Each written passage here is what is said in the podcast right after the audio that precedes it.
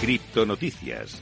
Empezamos a repasar la actualidad del mundo cripto y obviamente pues tenemos que hablar de Terra y de su fundador, Do Kwon, que propone el renacimiento de Terra, incluido el plan de redistribución de los tokens. El cofundador de Terraform Labs ha presentado una propuesta para preservar el ecosistema de Terra después de la histórica eliminación de su stablecoin algorítmica UST y la espiral de muerte resultante que hundió los tokens de Terra a prácticamente cero. En una publicación del viernes en el foro de investigación de Terra, Juan dijo que la comunidad de Terra debe reconstituir la cadena para preservar la comunidad y el ecosistema de los desarrolladores. Su propuesta, que fue respuesta a los grupos validadores que discuten la posibilidad de bifurcar la cadena Terra, implica compensar a los tenedores de UST y Luna que no pudieron o no quisieron vender sus tenencias durante el colapso de precios de esta semana. Kwon propuso que los validadores deberían restablecer la propiedad de la red a mil millones de tokens distribuidos entre los titulares de Luna y UST, así como a un fondo comunitario para financiar el desarrollo futuro. Vamos con otra noticia de Terra, en este caso es que, ya sabéis, ayer pararon su blockchain y la ha reiniciado hace apenas unas horas a medida que Luna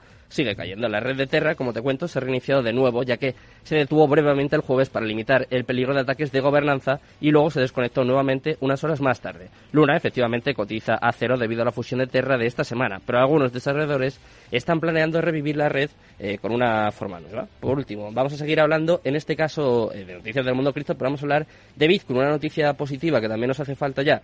La minería de Bitcoin en Noruega obtiene la luz verde, ya que la prohibición propuesta ha sido rechazada. No hay forma de que puedan prohibir la minería de Bitcoin en Noruega y eso es de acuerdo con un voto mayoritario aprobado por el Parlamento noruego en este, este mismo martes. La propuesta de prohibir la minería de Bitcoin en Noruega fue sugerida por primera vez en marzo de este año por el Partido Rojo, es decir, el Partido Comunista de Noruega. En la votación de esta semana la propuesta fue revocada, ya que solo los partidos de izquierda de Noruega, incluidos el Partido de la Izquierda Socialista, el Partido Rojo y el Partido Verde, apoyarían una prohibición de la minería de criptomonedas. Y por último vamos a hablar de otra stablecoin, otra que ha sufrido esta semana, nos ha hecho un poco sufrir a todos, asustarnos un poquito, pero Tether parece que está remontando y además reembolsará a sus clientes con 2.000 millones de dólares tras la volatilidad del mercado cripto. Tether ha informado que es un negocio, como de costumbre, en medio de un pánico esperado del mercado y que después, después de los movimientos del mercado de esta semana. Y, sin embargo, Tether continúa cumpliendo con los canjes, normalmente con clientes verificados que pueden canjear USDT en tether.to por un dólar. Solo en las últimas 24 horas, Tether ha ahorrado más de 300 millones en canjes de USDT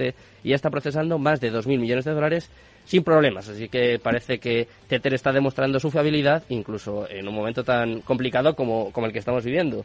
Así está la actualidad a día de hoy. Eh, ya hemos repasado las noticias, hemos repasado el mercado y vamos a analizar absolutamente todo con el grupo de Valdomera Crypto. Así que venga, quédate conmigo y te los presento, eh, que arrancamos en Twitch también.